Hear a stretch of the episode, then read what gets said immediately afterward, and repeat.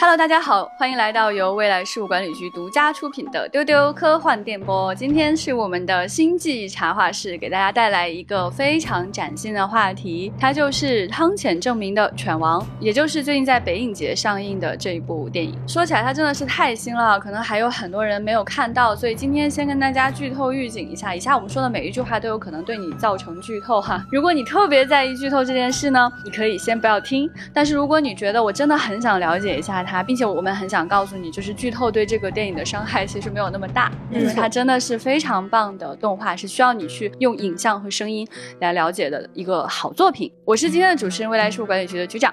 那今天跟我一起搭档的呢，有碰巧刚好就全部看过这个电影的剩下三个人，他们是小静，大家好，我是小静，还有船长，大家好。嗯，还有小浪花，大家好。我们现在集齐了我们的日语担当啊，等下他会跟你们讲这个非常丰富的背景，还有我们的宅学家船长以及大家都非常喜欢的热闹的小浪花。所以先想要请三位来讲一讲对这个电影的初步的看法，以及如果满分是五颗星的话，你们会给几颗星呢？船长你喜欢吗？我觉得先不能说是喜欢，就是。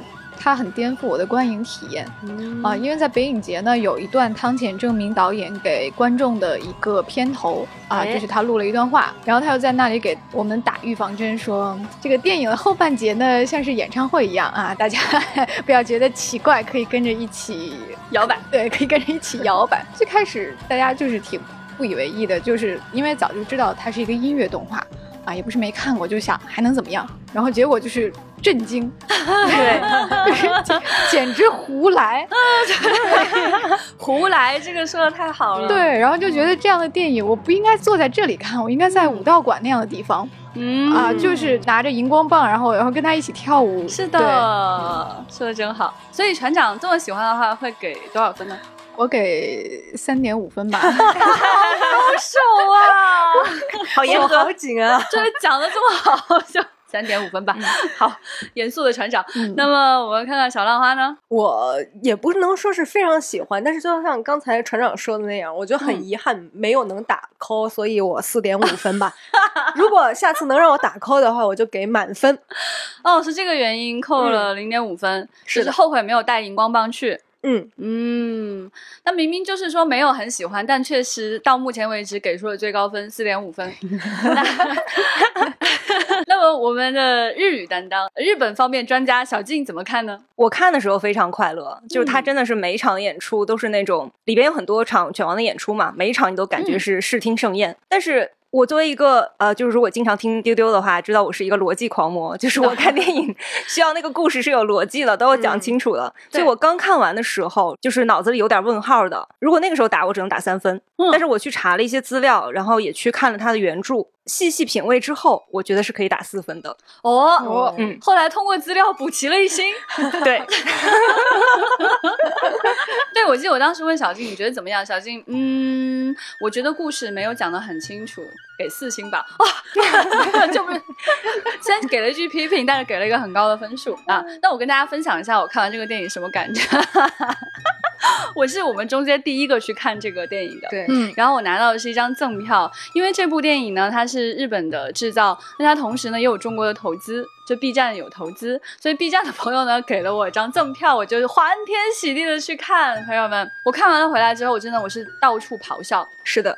我正在每个群咆哮，我现在丢丢群咆哮，然后去茶室，然后去任何一个群，就看得到人的地方，我就说太好看了，打很多的那种感叹号。汤浅证明真的是我非常喜欢的一个导演，就是在丢丢中间，大家可能听到过很多次。我们不管是在什么夏季推荐啊，还是他本人分析里面啊，真的都下了很大的功夫。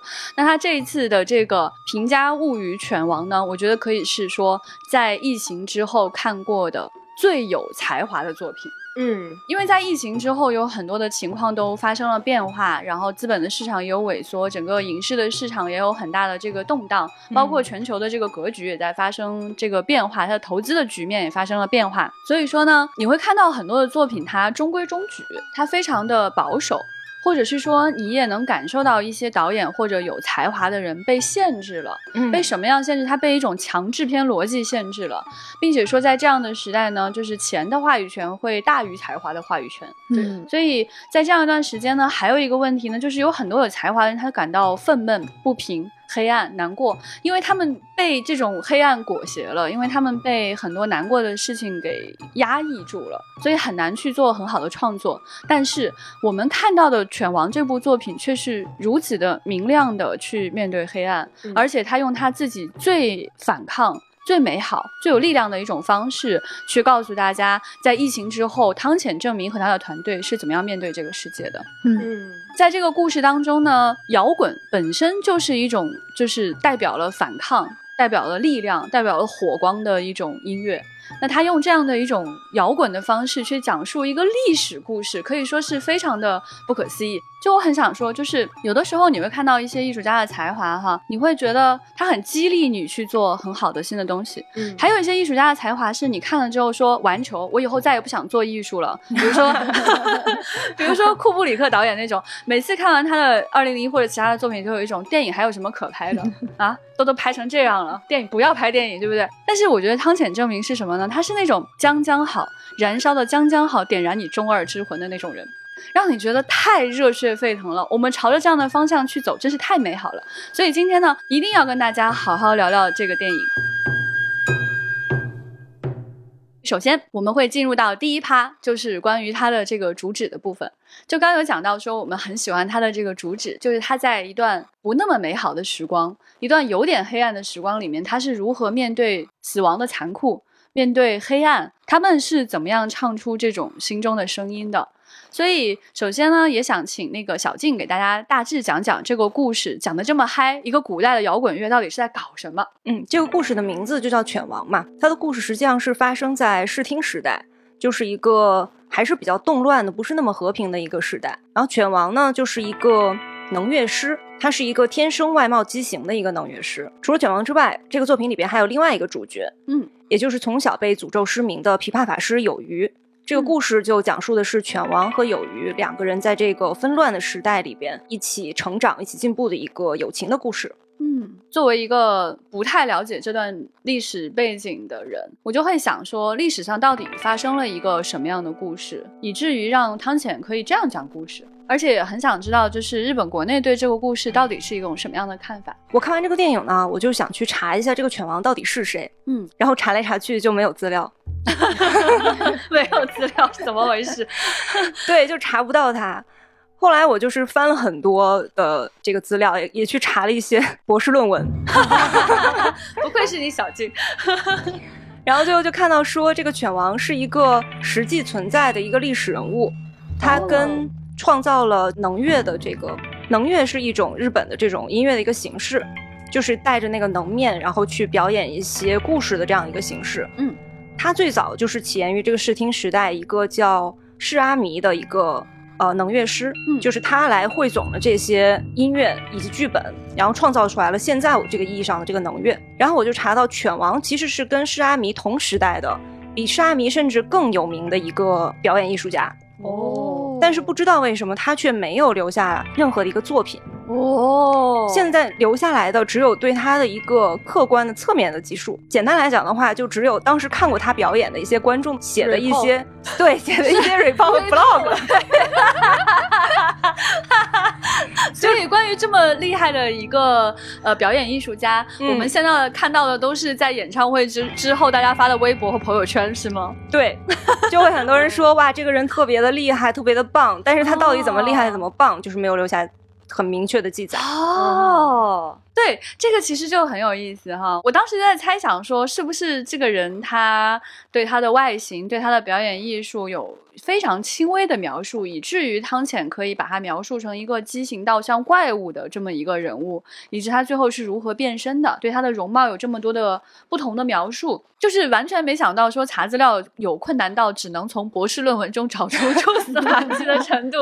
不要跟大家讲，就小静为了给大家讲点这个方面的故事，真的是非常的呕心沥血了。所以在这个故事中间呢，就可以看到说，呃，它虽然来自于一段历史史实，对但它给汤浅这样的怪咖。的这种创作空间其实是无限的，是的，嗯。那还有一些什么样的历史史实是可以支撑这个故事的呢？这个故事是汤浅完全原创的故事吗？这个电影其实是有一个原作小说作为改编的基础的。这个小说的作者叫古川日出男，他也得过神秘的名字。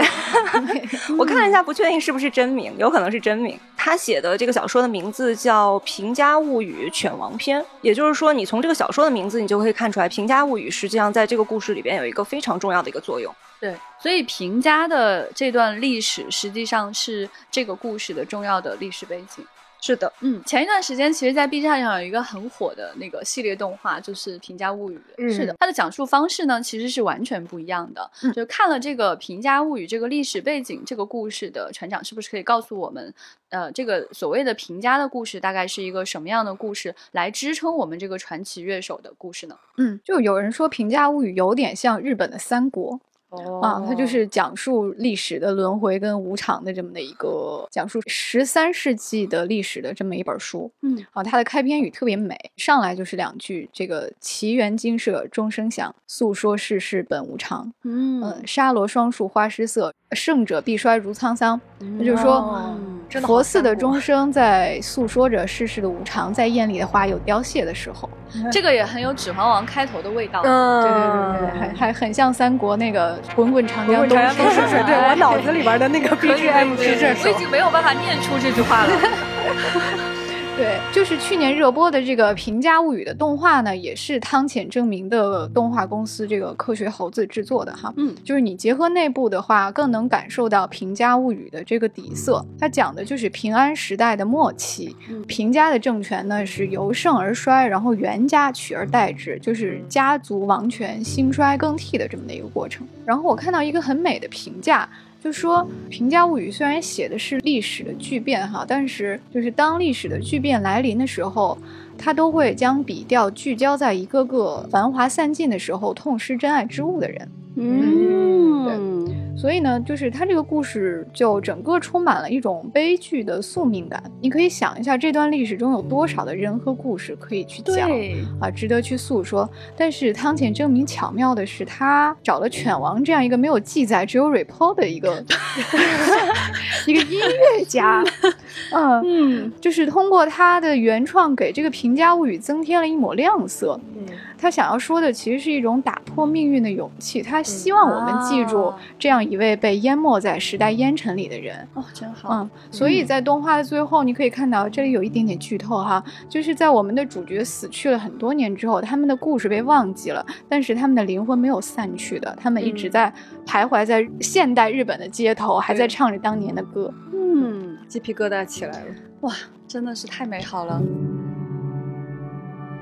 所以其实可以看到，说在这样一段波澜壮阔的历史长河当中，汤浅证明他选择是非常有所指的。嗯，就是他的目的是非常的明确，他选择一个长相畸形的少年，是传统家族当中本应该继承家族事业，成为这个舞台上的舞舞蹈的王者的这样的一个孩子，却不幸诞生成了一个非常畸形的孩子的这么一个人。那他到底畸形到什么程度啊？我觉得这个就是汤浅。作怪的地方了，这个就是汤浅开始起飞的地方了。嗯，正常的畸形，你想象到就是这个孩子可能长得比较丑，或者身体有哪个地方是有残疾。对，他画出来的这个孩子的童年，当时刚诞生的时候，我当时在屏幕上感觉到就是一阵心抽。嗯，就是你你甚至有点想离开、远离那个巨大的屏幕，因为真的被那个怪胎给吓到了。嗯，而且当时所描述的这个雨夜的气氛也是极致的恐怖，呃，也可以说有点克，有点丧尸散值的这种感觉。然后到了下一个画面就很有意思，当他第二次出场的时候，我们看见的是一只小狗，对，是一个戴着葫芦面具的小狗。它跟一群小狗一样快乐，就是它们在 明媚的阳光下抢食物。对，当你仔细去看的时候，一阵感觉就是那种毛骨悚然的感觉突然袭来，就是它不是一个小狗，嗯，它只是戴着面具，而且它身上很奇怪，它有奇怪的四肢，可以说是三只，然后其中一条腿呢特别特别的长。是的，哦，这个地方呢手。对，其实那只特别特别长的是它的手，嗯嗯嗯，所以这个地方就很古怪了，朋友们，就是看到这个小狗呢，你看到是一个快乐的小狗。它在光线下面跳舞，它在跟一群小狗吃那个剩下的狗食，它在被其他的孩子唾弃。嗯但是你看到它，它很开心，他很高兴，嗯他仿佛特别知道自己在做什么，是这样的一个孩子。嗯然后他选另外一个孩子是什么样呢？就是他小的时候呢，有官家想要去打捞那个平家掉下去的那柄剑，所谓的一个神器。那这个神器打捞上来之后呢，一道金光闪过，孩子就失明了。本身一个游泳健将吧，可以说是一个特别熟悉水性的一个孩子，有明亮的眼睛，突然之间失去双目，没有办法再看见任何东西的时候，其实他本应该是被生活击垮的那个人，但是他也没有，他踏踏上了一条外出的道路，慢慢的去寻找自己的人生。后来他找到了一个老头，找到了音乐，后来这两个孩子就相遇了。所以其实觉得很不可思议，他会在茫茫人海当中捞出来两个其实起点非常不幸的孩子。那么这两个孩子的出生可以说是非常非常的不幸。而且你感受到他有一种神秘的力量，仿佛笼罩着他们，好像是一种诅咒，让这两个孩子失去了很多。那么这种诅咒到底是一种什么样的诅咒呢？对，其实这个故事里边，诅咒是一个很重要的一个关键词，就是你可以看作这个故事是犬王和有鱼的友情，也可以看作是他们两个一起去反抗诅咒，最终去战胜这个诅咒，赢得了光明人生的故事。嗯，犬王的诅咒就是他是生在这个能乐世家，他的父亲实际上是当时这个社会里边最受尊重的一个能乐世家的一个算是族长一样的人物。然后这个能乐世家的族长，他希望能够获得更好的这个表演能力，所以他就跟某一种特别的存在签订了契约。他献上的就是还未出生的犬王的这个美貌以及他的纯洁的灵魂，所以犬王是被自己的父亲诅咒，然后被诞生的。然后另外一位主角就是有鱼，这个地方就是先需要讲一下这个琵琶法师是个什么样的一个人物。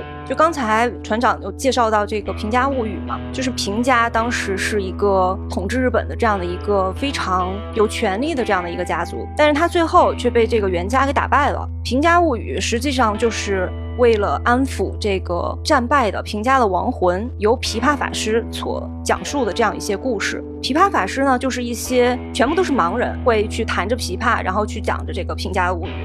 然后他讲这个故事的过程中，就能去安抚这个平家的亡魂。然后有鱼就是一个这样的一个一个人，让他失去眼睛的这个地方，也是这个故事描写的非常的精彩。他就讲到说三种的神器，日本这个三种神器是天照大神赐给天皇祖先的，也就是说，他让这个天皇当天皇的时候，作为他证明他地位的一个证据，给了他这三种神器，传世玉玺这种感觉。对，嗯，一个是一个镜子，还有一个是玉，还有一是一把剑。这个故事里就被诅咒的这个，就是一个叫草剃剑的一个东西，它是勇气和力量的一个象征。在这个平家和源家打最后一战的时候，这个草剃剑就被沉在了大海里。没有这个草剃剑的话，实际上天皇就没有办法证明自己是真正的皇帝，没有办法证明自己是有这个天照大神赐予的神力。嗯，所以他们就需要去把这个草剃剑给打捞上来。然后这个故事里就是一些来自京都的这些大官们，就是平家和源家最后一场仗是在海边打的嘛，然后就找到这个住在海边的有鱼的这个家族。然后就说你们能不能潜水，然后帮我们把它给拿上来。然后拿上来之后，就是父子什么都不知道嘛，直接拿上这个草剃剑以后就把它给打开了。因为它是一个神器，所以它的光芒是不能被直视的。嗯，有于直视了他的光芒，于是就变成了一个盲人。然后他的父亲甚至更惨，就在拔剑的一瞬间他就死掉了，就被这个剑杀死了。所以他这一家人也可以说是被平家诅咒，也可以是说是被这种权力之争诅咒。所以他就一直想知道，他踏上旅途的一个原因就是说，我想知道到底我为什么会变成一个盲人，我的父亲为什么会死掉？他是想要去寻找这个原因。嗯。那么就是小静刚刚描述的这两个被诅咒的少年，嗯，他们其实带着非常不幸的身世，在历史的大浪潮当中，可以说连小浪花都不是。嗯，对，就是非常非常弱小的一个片段，是的但是被汤浅集合在了一起。当时两个少年在见面之前，有个画面印象很深，就是犬王这个少年，他突然有一天在樱花落下的时刻开始跳舞，对，那个舞姿可以说是非常的不可思议。然后他嗯突然他的两条腿变长了，变成了正常孩子的人腿。他很开心，就跑到街上，然后疯狂的奔跑。在这个奔跑之后呢，他就在大街上掀开了自己的面具，所有的人就看到他的脸就非常的惊恐，四散而逃。他就哈哈大笑。我觉得那个刹那就是非常说明这个孩子知道这个世间对他是怎么看的，知道这个世界的黑暗是什么样的，但他仍然可以明亮的大笑。我觉得这个地方的处理就是汤浅会跟很多人不一样的地方。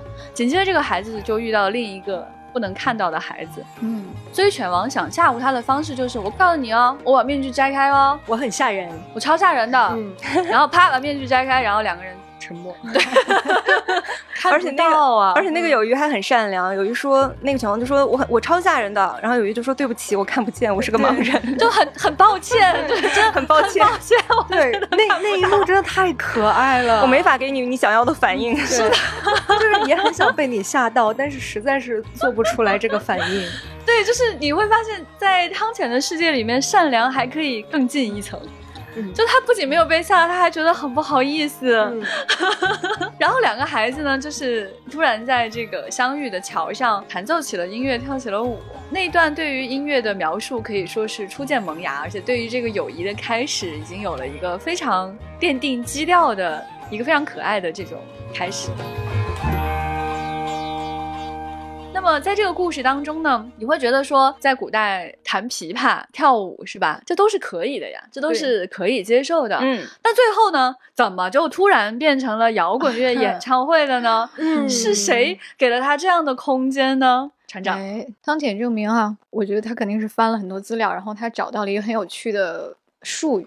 就是他发现呢，就是在史学、人类学和考古学里面有一个有意思的术语叫欧欧帕兹，啊，其实是一个英文的缩写词，它全称叫做 out of place artifact，直译的话就是时代错误遗物。它指的是在历史考古中后来被挖掘出来的一些好像过于超前于那个时代的东西，嗯，比如说三星堆的面具，对对。还有那个金沙博物馆里面有一个看起来很像宇航员的一个人偶，对对对对对，就是那种经常被误解为是不是什么外星文明几千年前投放在这里的东西，或者是什么时空穿越者，就经常会有这样的传闻。是是是，虽然我们就是觉得说，哎，这样的说法确实连科幻都不是哈，但是呢，你确实也很难证伪说他为什么那个人偶就是太像戴着宇航员头盔了。是的，到现在还没有一个非常明确的解释。对，然后有学者呢就给。给这类的东西起了一个名字，就是这个欧帕兹。哦，然后汤浅就觉得，哎，他抓住了这种时空错位感。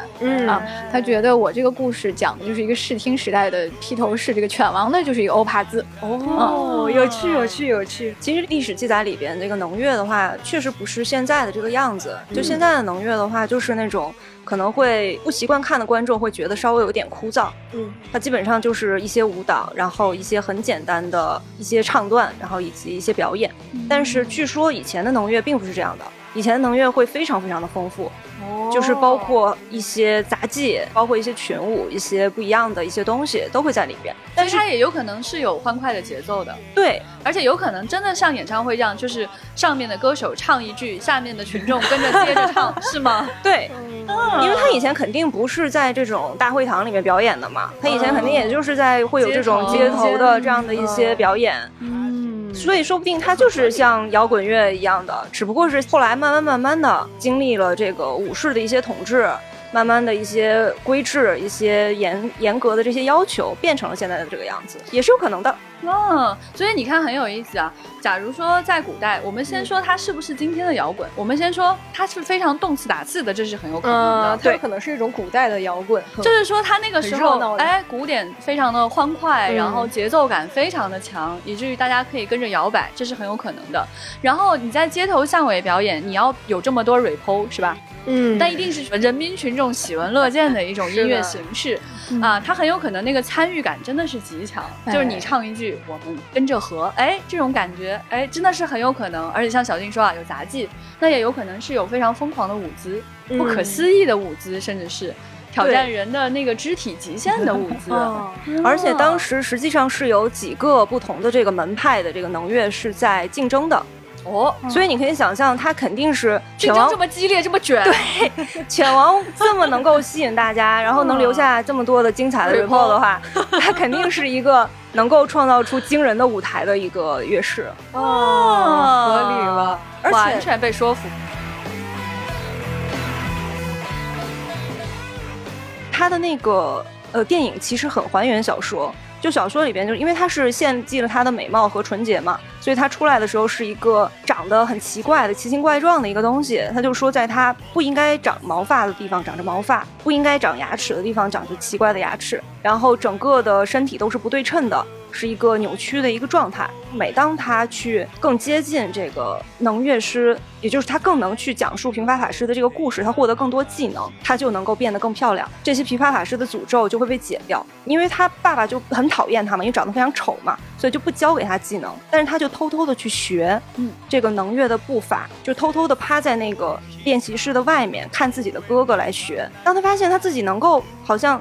模仿出两个步伐的时候，哎，他就突然一下子长出了腿，嗯，然后更模仿出两句的时候，他就长出了膝盖，他长出膝盖，他就能跑了。就是我看到这个原文以后，我脑子里都是这个，因为我是先看的电影嘛，嗯，我就觉得汤浅简直太厉害了，太厉害了，他就是完美的，就是把这个文字变成了一个画面，嗯，这是非常困难的。小静讲的这个方面实在是太重要了，就是说。我们现在可以去想象说，用一些现代的手段去讲古代的故事，哈，这个其实有很多艺术家，有很多创作者也不是没有想过。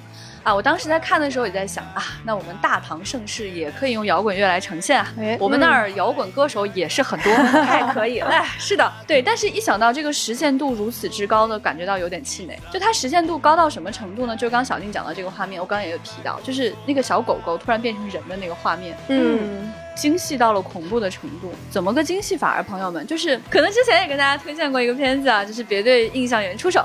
那这个片子呢，也是汤浅的片子，里面就讲到说，当你要去用动画去捕捉人的动作的时候，其实难度是很高的。那你可能要需要有人物原型帮你去做各种各样的动作，对吧？那么我们看一个三只手的小狗到底怎么样欢快的跳舞呢，朋友们？这里就有一个大大的问号，但是当时的舞姿竟然如此的惊艳，他的每一个动作、每块肌肉的运作竟然如此的流畅。嗯，然后紧接着他因为学习了一段舞蹈。他突然长出了腿，他的舞姿变了，但是仍然非常的优美。就是有一只不可思议的长到不可思议的手，甚至长于自己身体的手。另外一只手呢，就是他缩成一个怪物一样的东西，长在自己头上。嗯，然后身上有两条真正的人腿。那个时候你会觉得有点像小美人鱼哈，更像是说一个不可思议的身体又发明了一套新的舞蹈。就是这两段舞蹈连接在一起，我当时深深的感觉到什么叫秀肌肉，就是这样的流畅，这样的肌肉表现，这样美好的舞蹈，用这种不可思议的身体到底是怎么跳出来的？我觉得这个就是实现度上的恐怖之处。这种恐怖之处啊，我讲它的差距哈，这个差距我真的认为它会比我们现在的动画制作的水平跟这个《疯狂动物城》水里有毛的那个水平啊。还差得更远，是的，你根本就不知道他是怎么做到这么的精密。所以，就是这个电影，我们想跟大家分享的第二趴，就是 它的实现度如此之高，真是令人恐怖啊！是的。那么到了这个真正的演唱会的部分啊，突然音乐燃起，是的，你看到的就是三个摇滚乐手在上面表演，然后看到的是犬王这种精湛的、不可思议的、难以捉摸是来自于哪个时代的漂亮的舞姿，再加上他那只不可思议的长手哈，嗯，这个东西你能够明显的感觉到他是在背后有强大的这个音乐团队和舞蹈团队的支撑的，所以现在想请小静来给我们介绍一下这两位配音演员都是谁。我查了一下，就发现这两个配音演员选角真是绝了，哦，非常非常的合适。就先说犬王，casting 加鸡腿，对，先说这个犬王，犬王的名字是叫阿布强，他是这个女王风乐队的主唱。哦，他在宣传期间就是有一个爆炸性的宣言，就说他是平家的后裔。哦，天啊，头皮发麻，怎么会这样？这双重 buff 加的，对，而且他是一个非常神秘的一个歌手，既没有公布自己的性别，也没有公布自己的出生年月日，也没有公布自己到底是哪个地方的人。天啊，我鸡皮疙瘩起来了。他可能真是六百年后的拳王，好神秘啊！对，他就他真的是六百年后的拳王。这个小王他这个说的特别好，我看了他的那个很多的歌曲下面的评论，也是大家都在说这个人到底是男生还是女生？这个人到底是谁？到底是干嘛的？嗯，很神秘的一个歌手，好有趣，好有趣。嗯，对，因为你知道，就是你听起来是个男性的声音啊，但是你知道日本有很多声优是魔鬼。对对，你不管他是男是女，他可以做出任何的声音。是的，太神秘了。然后另一位主角有鱼，他的声优是森山未来。森山未来大家可能比较熟悉他的是一个演员的身份，嗯，就是他比较知名，嗯，对他演过很多的电视剧和电影。但他其实最早是作为舞蹈家出身的啊，他从五六岁就开始学跳舞，嗯，而且这个人也唱歌，所以他就很合适，因为有鱼实际上也是有这个歌声的这个表现的，对他又是演员，又是舞蹈家，又是歌手，就是一个完美的一个有鱼的一个一个形象。森山未来可能大家最熟悉的就是他在二零二零年东京夏季奥运会上开幕式的那一段表演，嗯啊。就是他当时跳的是一段哀悼疫情里逝去的生命这么一段舞蹈。然后当时大家很多人都说，嗯，好像没有看懂嘛。然后后来大家才知道，说他跳的是一种叫做舞踏的这样的一种舞蹈形式。就有人说这个舞踏是在模仿拼命站立起来的尸体。对，所以你就会看到他跳的，就是艺术家会表现的这种有很多违反日常规则的一些动作，然后他的表现形式会跳的比较用力，然后会感觉很痛苦。哎，也是一种悼亡的舞蹈吧。就跟这个故事里面，刚才小静说啊，《平家物语》也是一个悼亡的这么一种艺术形式，对，哎，突然就很相似啊。对，其实犬王的第一次惊艳演出哈，就是在这个桥下，他们搭了一个木质的舞台，甚至搞了很多的装置，嗯，就很有趣。就是你觉得这个装置又很复杂，但是又是舞台中完全可以实现，甚至在古代都可以实现的装置，对。就犬王，我们说他应该是有三首出道歌哈，嗯，但这三首出道歌都很有意思。一首叫做《万种》，那就是手腕的坟墓，呃，种坟墓的那个种；还有一首叫《惊》，还有一首叫《笼中将》，就是这三首歌，它分别用不同的声光道具。其实都表达了对王者的爱思，对，尤其是在这个万种当中的经验表现啊，我觉得就是印象非常的深刻。我觉得汤浅这个人啊，怪就怪在这个地方，就是他对脚有非常明确的迷恋，同时他对手也有高度的迷恋。你会看到他在很多时候对这个手的描述是不可思议的，就是你看他过去还有很优秀的作品，像兽爪，对吧？等等，就是对这个手的极度迷恋。那么在这个犬王在变身的过程当中，哈。他第一次大型演出，就是他有一只超长的手臂，甚至要折叠在宽大的袖子里才能看起来像正常人的手。那么他的另外一只手就是假肢，他在舞台上演出的时候，你就能看到一只长到不可思议的手和一个假的木头手，他这样子拼成了一个普通人的正常舞姿。那么在这个万种讲的就是这个手臂嘛，他就讲说，在这个海战当中，很多人失去了手臂。它表现形式也非常有意思，除了这个舞者本身的疯狂的手臂之外呢，他们用了很多就是那种感觉是草扎出来的那个手的假手，在舞台上，然后从地板缝上伸出来，像在海洋里一样求助一样，然后那些手在像波浪状的这样的游动，又不可思议，又恐怖，又觉得高度精彩。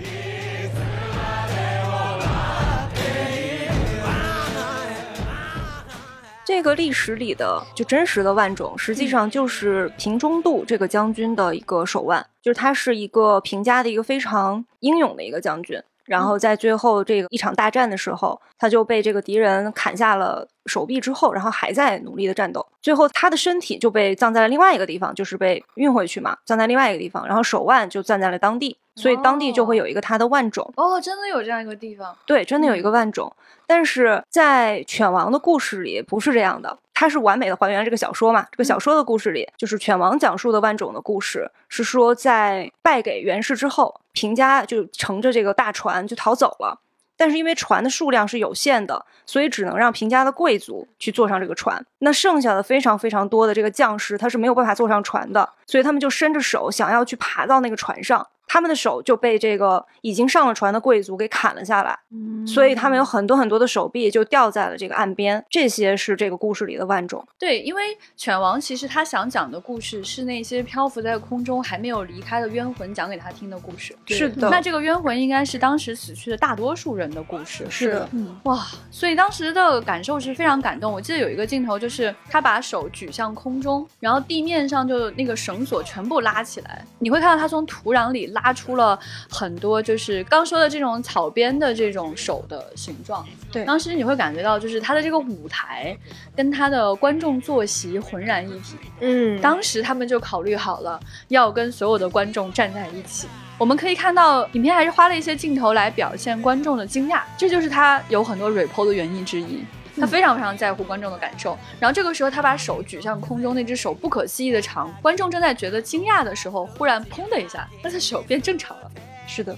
他拥有了正常的手臂，就是在这种光天化日之下，突然像变魔术一样，他拥有了人的漂亮的双臂。那也是他讲完这个故事之后，他的 curse 被带走了。所以说到这个舞台装置啊，和这种不可思议的身体，他后面呢还有两次非常精湛的演出，其中有一次他竟然利用到了火光，哎，就是在这个第二首出道曲《鲸》啊，就是鲸鱼的鲸。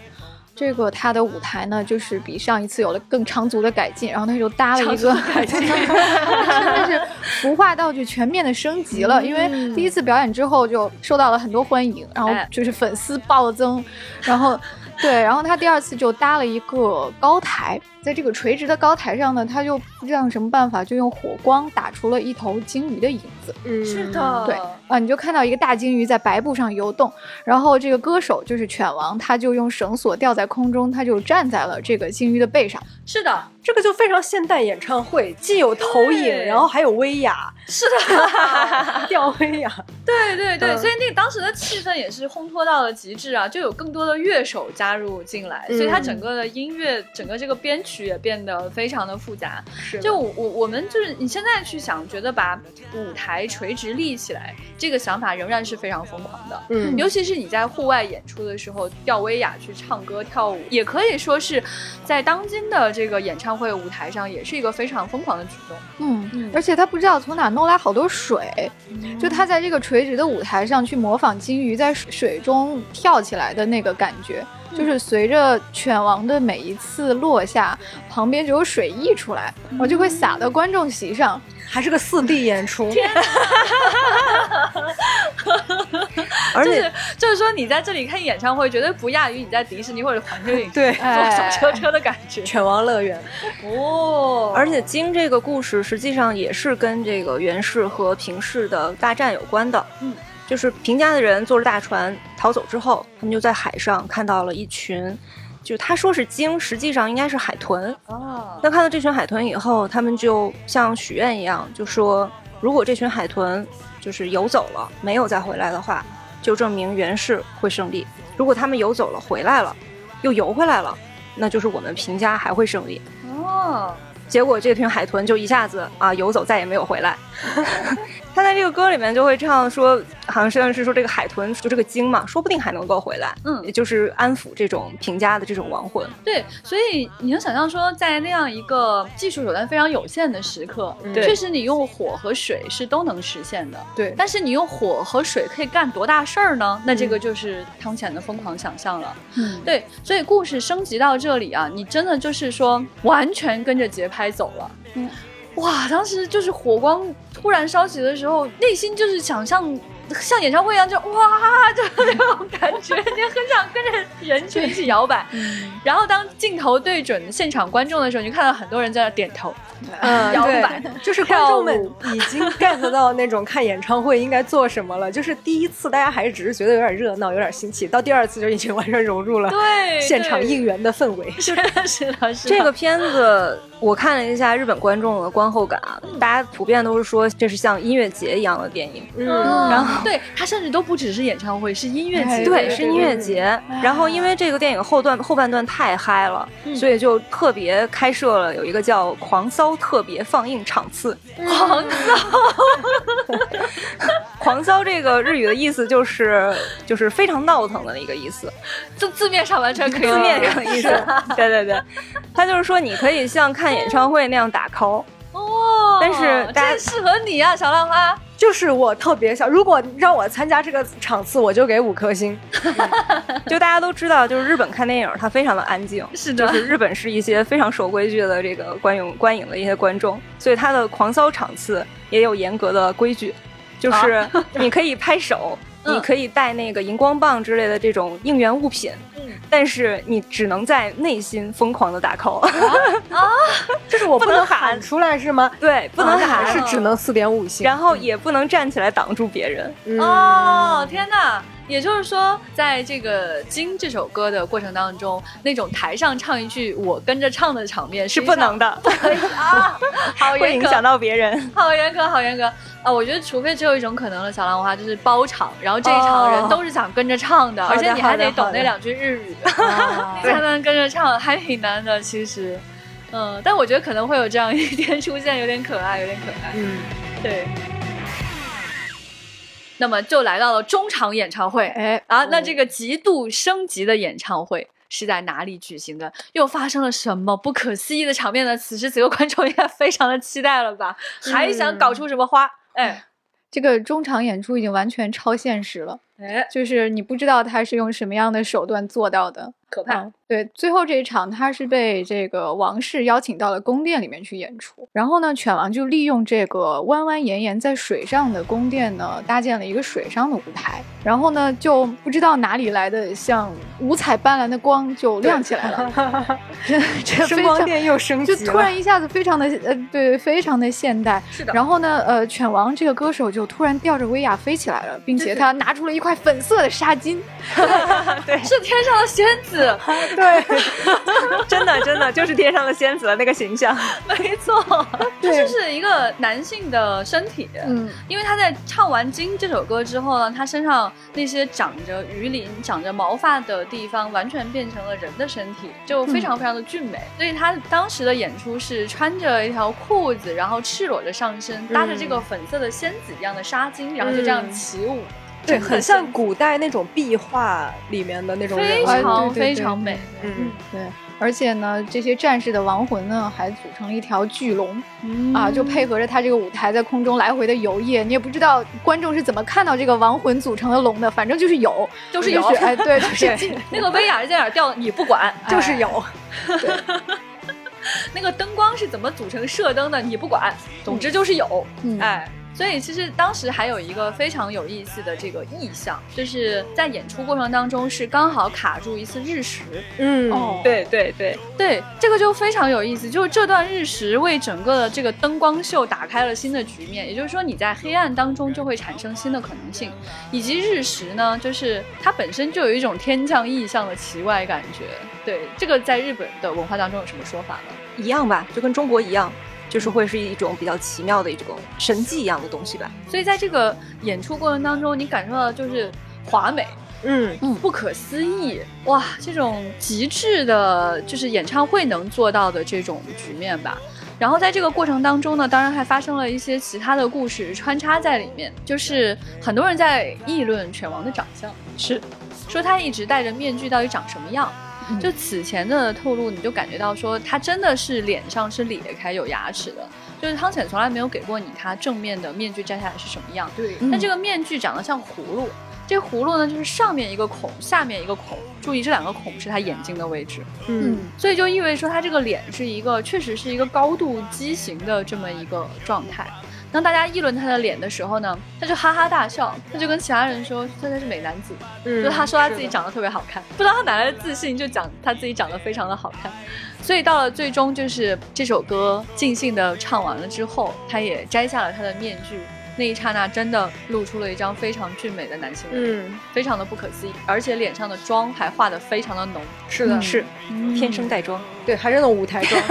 对，就是颜色很浓烈的对装束。对，这个地方又体现出一层不可思议，就是这张脸为什么变成人形之后还带着如此浓烈的妆呢？是的那种奇幻的气氛也非常的强烈。所以前面给大家介绍，就是这三场演唱会啊，可以说是格外的成功。我们现在讲给你听，你可能觉得我们好高兴。我只能说啊，你在现场看，只能更高兴。是的，你你很难抑制住自己的心情，不跟着摇摆。怎么说呢？就是有的时候你会在网上刷到一些视频。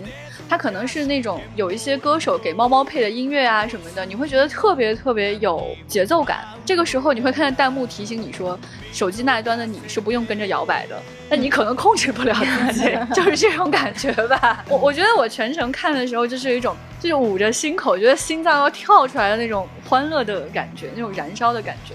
看到最后一个表演的时候，我看了一下身边的观众的反应，嗯。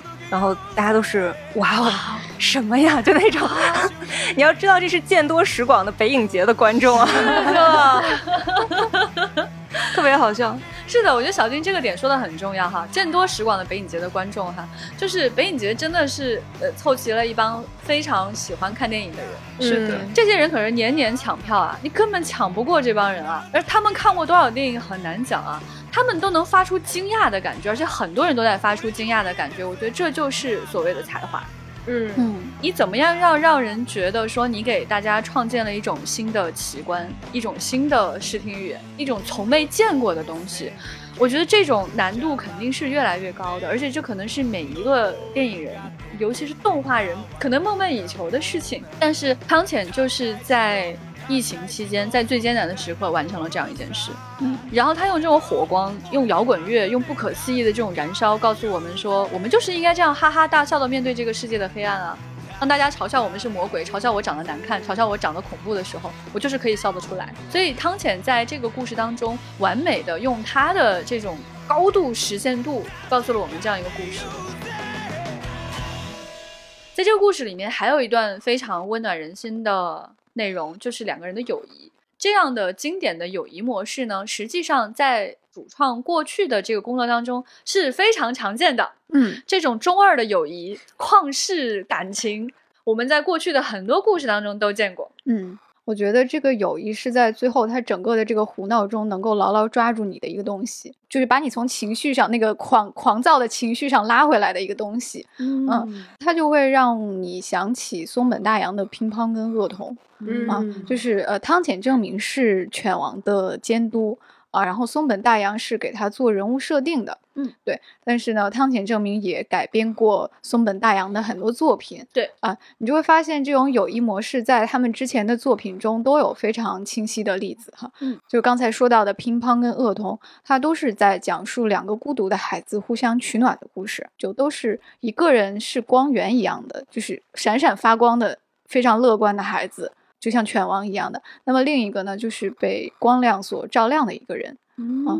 然后犬王也是真的很相似嘛，就是汤浅就认为说，犬王就是我非常崇拜的那一类人，就是经历过苦难，但是浑身都散发着光芒和热量啊，真好。他在很多日漫里，他是一个就是分分钟会黑化的这么一个角色，就对对，就是因为我不幸，所以我要报复世界，或者让让世界以我的意志为运转。是的，对，特别典型。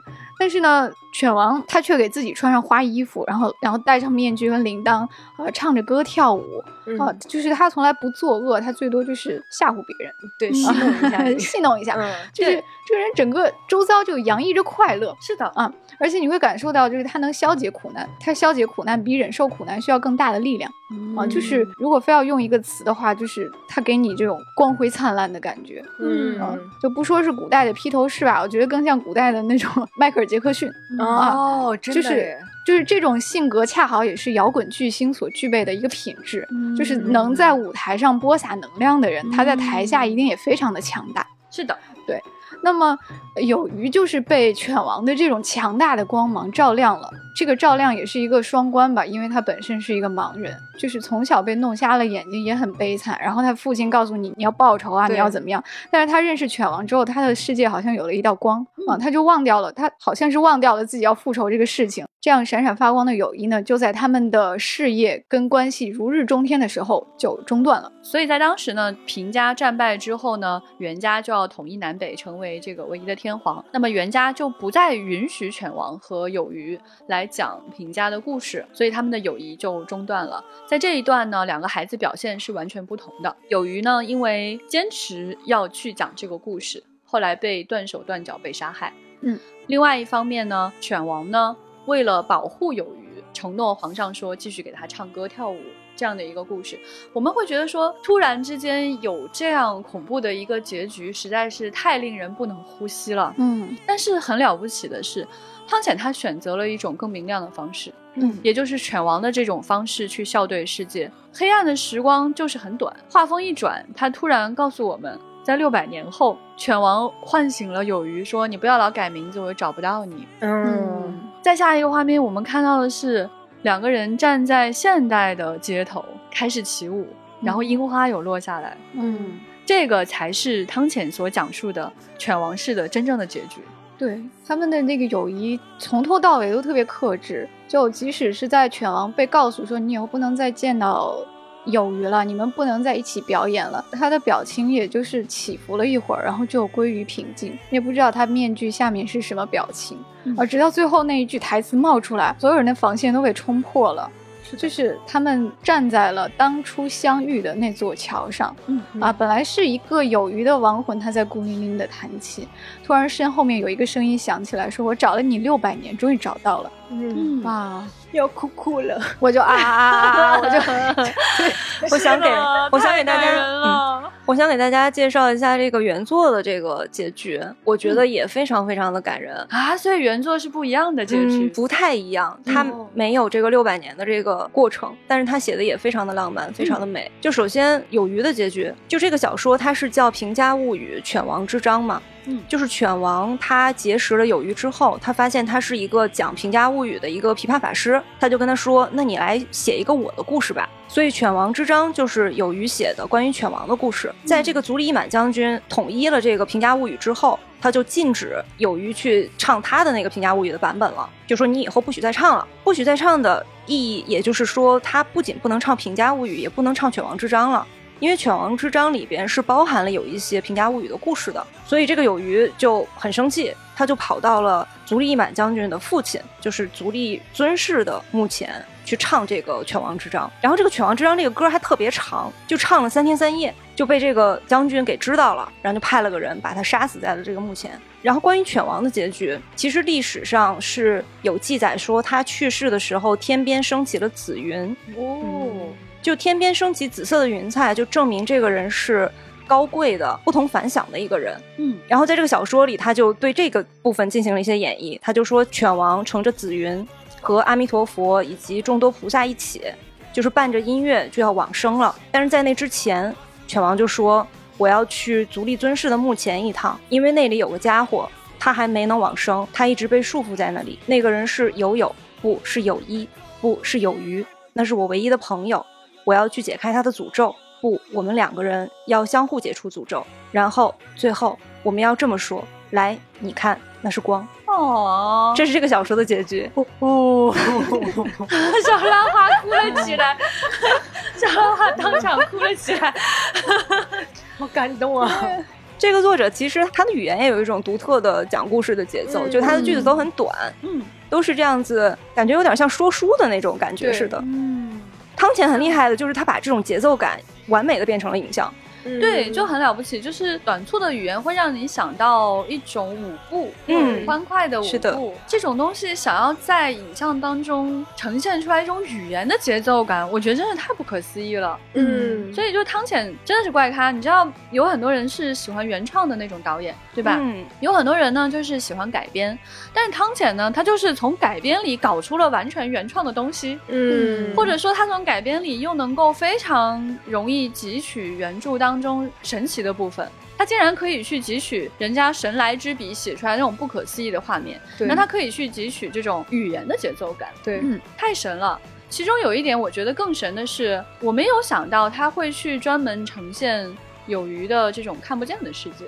嗯，啊是的，是的是是的嗯，刚才我们说，就是犬王对于一个瞎眼的有余，就像他是黑暗中的一道光，嗯，他就特别去刻画了这个盲人是怎么看见的，就是他所谓的他能看见的那种光是一种什么样的东西。那么就是抓住了很重要的一点是，盲人是用听觉来看见的。他其实打引号的这个看见哈，他看的是一个环境里面发出的最奇特声音的东西。嗯啊，比如说挑了担子里的装的米，这个米在竹筒里面哗啦哗啦，他就只能听见，就是画面一开始呈现的是马，然后马消失了，就变成了这个米，这个米掉在地上又被麻雀吃掉。就是这个画面是不断跟着听觉在变化的，嗯啊，再比如说他听到远处是有琴声，他不知道弹琴的是什么东西，啊，就是模模糊糊的一团光，直到他走近了，伸手摸到了弹琴的人，哦，是一个乐师，这个时候人的轮廓才显现出来。那个乐师给他那个名牌，说你可以摸一下我的名字，